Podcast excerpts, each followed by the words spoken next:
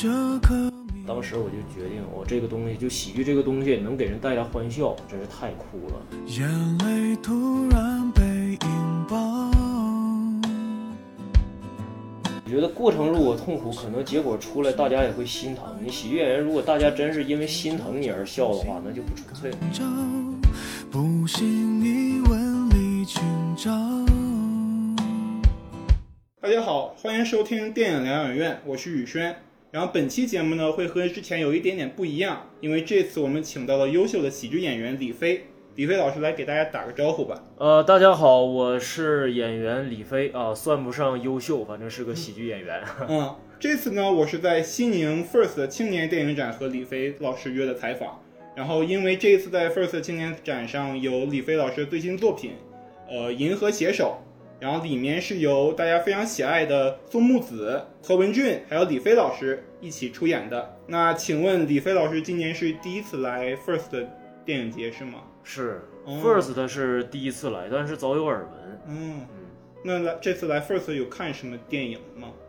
嗯、我来之后看了一个短片合集，哦，然后剩下就是就基本上全在我们电影自己电影宣传上，因为还是排的比较紧凑。嗯嗯嗯。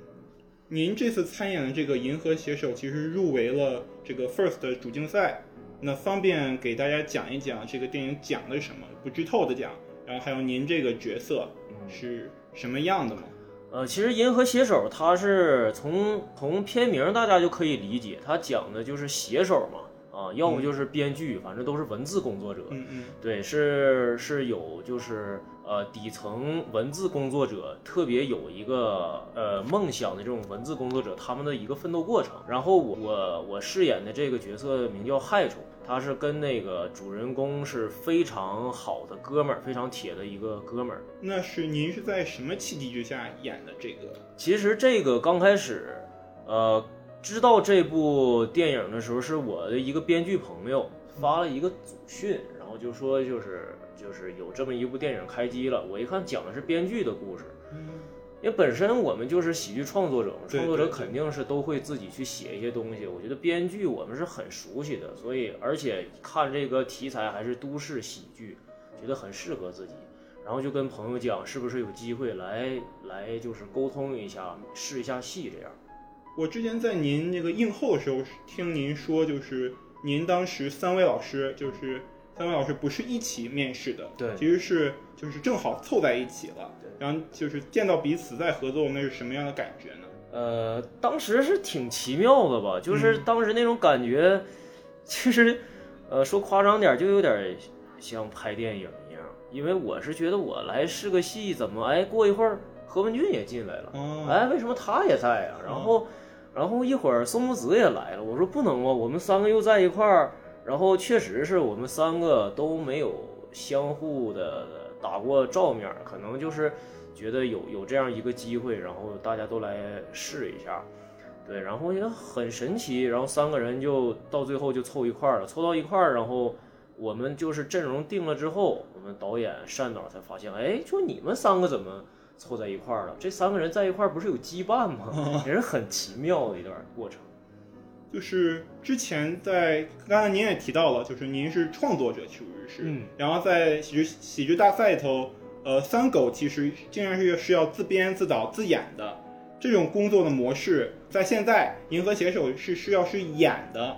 那您觉得就是单纯的演和需要是自编自导自演有这种模式有什么区别吗？嗯，是，其实我之前是会自己创作一些个小段子，自己创作过程中怎么说呢？呃，自己创作的段子还是主观性还是比较强吧，就是我们能思考这个地方我们怎么改，啊，我们三个人会商量着来，就是这个地方是不是能让它变得更好，这样还是就是很主动的。当然，你身为一个演员之后，其实。呃，相当于剧本嘛，都是那个编剧和导演，人家都放在那儿了，所以你自己能做的工作就是如何把这个角色诠释好。当然了，可能可能也会有一些加工的过程，比如说，我觉得，呃，这个角色你跟导演探讨会不会这样更好一些，他们也会很尊重我们的意见。我觉得这个是我们在创作过程中，呃，保持一种很良好的习惯嘛，就是拿到一个。呃角色之后，还是保持一个创作的习惯，这可能是跟之前的这个，呃，之前我们一些职业有关。但是我觉得这个确实之前有过一些创作经历，会让我们本身的角色会有更呃更多发挥的地方。呃，就是在 First 这个排片表出来以后，其实我在翻的时候看见了三位老师的名字，我当时一愣，就是看到三狗，我就以为这个电影要撒狗血，要要怎么样，但其实不是。这个电影我们发现，其实三位老师是收着演的，其实是更严肃向的，然后更生活向的。那这样的演戏方式是三位老师探讨着来的，还是导演要求的要收着一点演，严肃一点演呢？其实导演在刚开始定我们三个的时候，我觉得他的胆子还是比较大的，嗯因为大家都知道这三个人在一块儿是一种什么化学效应，对，很可怕，可以说是舞台小炸弹。嗯对，所以那个当当时，但是我们也知道，它毕竟是电影嘛，它是大荧幕的艺术，就是跟舞台像的是不一样的。舞台的东西又要夸张又要大，但是你身为电影里，肯定大家现在都喜欢那种生活化的表演，嗯嗯嗯，越自然越生活，大家觉得这个人可能越贴近自己，越贴近角色，是有代入感的。所以当时我们在其实拿到角色以后，自己也有一个心理建设，可肯定是不能和之前自己的舒适圈一样的，要脱离一些自己之前的那些表演。所以导演也也大概跟我们讲了你的角色是一个什么样的，所以我们三个相当于不约而同嘛，回去都钻研自己的角色、自己的人物，然后最后才。呃，就是相当于把，就是我们演员自己把李飞、把宋木子、把何文俊自己打破重建，变成了害虫、孙谭、张了一，啊，都会其实是有自己重建的一个过程。当然了，导演也会给我们一些就是心理支撑，因为我们的单导他是北大中文系的嘛，他的文笔很厉害，写出来之后，然后他就会给你讲戏，就是你是一个什么样的啊，你是什么样，你是，所以大家都知道自己在影片中承担一个什么样的角色，那就把自己之前的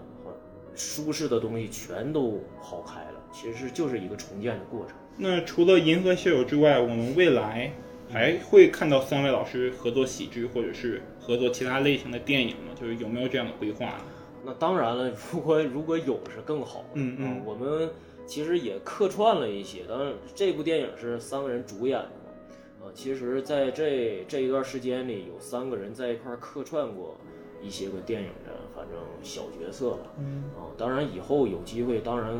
希望自己我们三个最好是能完成一个三人独立的创作的一个电影剧本。就刚才我们讨论的是《银河携手》这部电影，嗯就下面我更想讨论讨论关于您，就是您是什么时候决定成为一名喜剧演员的呢？我本科嘛，我其实学的不是表演嗯表演方面的东西，但是我其实我一直都很喜欢，因为我高中的时候艺考我考的就是就是我考过艺考嘛，考过那个广播电视编导、播音主持我都考过，后来成绩也还行，但是就是家里人可能觉得这方面不适合，因为我家里都是做那个公务员的，嗯。对，都是呃比较就是传统的那种思想，觉得可能这方面的工作更适合我，所以我本科就学的是会计专业，但是到后来觉得毕业之后也是干了几年，就是干了几年公务员，嗯，可能心里还是有一些个余热吧，可还是热力啊，热爱，所以就义无反顾的当时就辞职，然后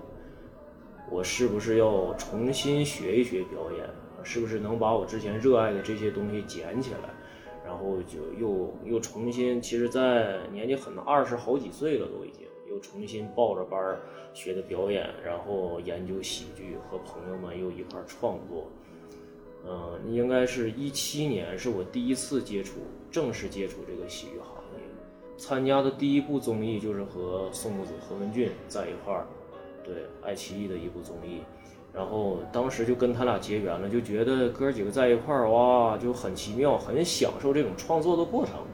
嗯，在一块儿，然后碰撞出了不少火花。当时我就决定，我这个东西就喜剧这个东西能给人带来欢笑，真是太酷了。当时就觉得是我应该是我一生所追求的一个事业。那从您入行一七年开始到现在，有没有感觉到喜剧演员在国内生存的一些变化呢？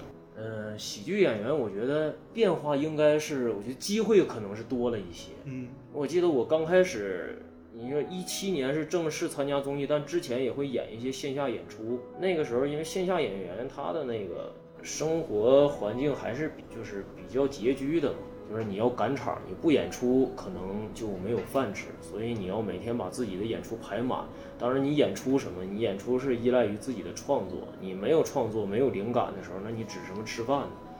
是吧？所以大家就是一边要创作，一边要找自己的呃演出的饭碗。所以我觉得现在为什么机会多了，可能是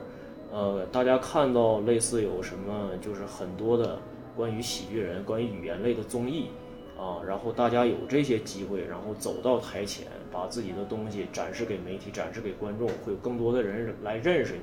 就这是一个对喜剧演员来说吧，呃，很长自信心的这样一个过程。甭管反正最后结果怎么样，就是你能把自己的东西展示出来，而不仅是局限于一个一个小圈子的范围内的自嗨。我觉得这就是一个喜剧演员成长很大的一个一个过程，应该是还是有一些变化的。嗯那有点好奇，就是像您这种创作者，喜剧创作者，你平时是怎么寻找灵感的呢？啊，其实我我这个人是比较依赖于灵感的。当然，这个之前我们很多的同事都说过，就是你要一个创作者仅仅依依赖于灵感的话，灵感总有一天是用光的嘛。啊，我也知道这是不对的。所以在之前我刚入行的时候，就是呃某一天想到什么点，然后马上就写。后来知道，就是你才华，你的才华支撑不了多久的。你光靠灵感，你能支撑几年、三年、五年？那后来怎么办呢？所以现在的创作过程基本上要，呃，就是强迫自己，你要去每天要写。你看到一个新闻，然后最起码看到一个新闻，你你根据这个新闻标题要写一个段子，然后看到一个有意思的人，然后把他的事儿加工一下，写成一个人物小传。对，这是我觉得是一个创作习惯吧，是也是需要锻炼的。就是锻炼。刚开始纯是根据爱好和灵感，那这东西确实支撑不了多久，必须要锻炼。您就是出演了影视剧，现在，那您还有没有其他的方向想要就是尝试？就之前之之前是舞台剧，然后现在是影视，那有没有比如说宋木子老师还有唱歌或者怎么样？你有考虑过其他的方向吗？考虑肯定是考虑过，但是你的能力，呃，不一定能能让自己实现嘛。因为松子那个东西很酷，嗯我在几年前我也想走那个路线。嗯啊，没想到就是居然我们三个居然是松子先走的这个唱跳路线。我之前就很喜欢这些东西，会看一些个就是呃表演团体团队演出的这种，然后之前也自己也线下弄过说唱的一些个，就是其实我的兴趣还是比较广泛的，但是喜剧确实是我觉得，呃，还像之前说能给人带来欢笑这件事儿很酷，我觉得最起码在喜剧路线上我会一直坚持吧，坚持去创作，坚持呃线下的线下的演出，然后坚持参加节目，无论是就是综艺也好，然后演小品也好，sketch 也好，或者是呃再有机会能上大荧幕也好，只要是能带来欢笑的东西，都会坚持。那看见微博，就是一翻就会发现好多就是和喜剧大赛的演员们的合影啊、吃饭呀、怎么样，感觉你们的关系就非常好。嗯，感觉这算是一种同行之间的那种惺惺相惜，或者是抱团取暖吗？这因为搞喜剧的人，他们这些人，他本骨子里肯定是有一些幽默细胞的。嗯我很喜欢跟这帮人在一块儿，嗯从他们身上，你能提炼出呃，就是一些个创作的元素在，而且跟这些人最主要的是开心，是放松。朋友之间在一块儿，还是这种感觉是是是很难找的，所以就就也不是可能圈子比较小吧，嗯最后接触下来也就是这些朋友了啊，所以所所以就是在一块儿轻松的这种氛围是很难找的，倒不是说刻意 找他们，嗯呃，就就找他们聚或者怎么样，因为这些人就是你像那个谁，酷酷的疼啊，嗯他是比较爱攒局的一个人，所以他他身边的朋友基本上就是这些喜剧演员，那可能是长此以往，然后这些朋友慢慢就留下了。那您认同喜剧是冒犯的艺术这句话吗？因为就是《银河写手》其实里面也有，就是有一点冒犯，有点讽刺。然后你是怎么看待一种冒犯的艺术？又怎么是如何在冒犯别人和逗笑观众之间找一个这种平衡呢？喜剧确实是，它肯定是要冒犯一部分人。嗯银河写手其实大家看到的一些笑点，基本上冒犯的是相当于冒犯自己吧，然后还有冒犯我们可能是行业之间的一些个啊、一些个规则，对。啊、这些个可能就是我们电影从业者都会很有共鸣，甚至就是你把这个放大吧，可能是他是就是打工人的一个群像，对对其实对，你可以放大，因为这个你在这里你基本上能找到，从孙谭、从张了一身上能找到自己，然后从另外一个角色从害虫身上也能找到一个自己。对呀、人你看到他们这些人，就是你笑了，因为他就是拿自己的，其实就相当于喜剧演员把自己的一些个痛苦的回忆、伤疤嘛，然后用这种戏谑化的方式展示给你。当然了，现在就是可能是这些个角色吧，呃，会有自己的一些不太完美的地方。为什么说不太完美他才好笑？就是他这个角色，他这个人他是有缺点的。嗯嗯嗯，你看他才会觉得啊，好有意思。对，但是谁不是呢？所以我觉得最起码喜剧是冒犯，最起码他冒犯的是自己，对，冒犯自己，然后把自己的一些个经历拿给你们看，OK，你们笑了，那我觉得最起码笑了就好，甭管是冒没冒犯到其他人或者是自己，就是我现我真是因为这是我四五年前说的，应该是，因为我现在是觉得就是只要能笑，无论怎么样都好。那您认为的，您有畅想过，或者是最希望自己最终的那种创作的喜剧是什么样的？喜剧的最终目标？我还是很享受，我之所以能踏入这行，我是很享受这个创作过程的。就是我觉得很多朋友在一块儿，然后能聊一件事儿，能把这个本儿聊出来，这个事儿本身很酷。所以我觉得，无论结果怎么样，就是我要一种喜剧创作的氛围，就是很多好朋友在一块儿，然后这些人起码对喜剧的审美都是一样的，然后在一块儿聊着开心，然后玩着开心，这个结果出来，因为。嗯，我还是比较相信自己，就目前目前为止啊，还是比较相信自己的喜剧审美，所以在一块儿创作的人，我觉得审美应该是共通的啊，这个出来的结果应该也不会太差，所以我觉得过程是很重要，过程一定要开心，然后一定要朋友之间一定要能敞开心扉，然后对一个梗啊一个事物的把控，只要我说了你笑了，哇，这个过程一开心，这个创作氛围。是我特别期望和享受的。对，就觉得是创作者很开心的创作一个东西，观众也会很开心。对，就是不要把自己弄得太痛苦吧。嗯，太痛苦，因为我觉得过程如果痛苦，可能结果出来大家也会心疼。你喜剧演员如果大家真是因为心疼你而笑的话，那就不纯粹了。对，然后最后一个环节是一个快问快答的环节，有四个问题。呃，就是您不需要思考，我就问您就好了。好嘞，呃，您最喜欢的喜剧演员是谁？呃，金凯利，呃，最近最喜欢的一部喜剧电影，《西红柿首富》。最近在看的书是什么？呃，洛克菲勒写给儿子的三十八封信。最后一个问题，三个最爱的放松方式。那就是三个都一样，睡觉，睡觉，睡觉。好，好的，谢谢李飞老师百忙之中抽出时间接受我们的采访。那等到电影公映，希望大家多多去电影院支持《银河携手》。好，希望大家支持《银河携手》，支持导演李阔、单丹丹，支持宋子、何文俊、李飞。好好，嗯，本期节目就是这样，拜拜。拜拜。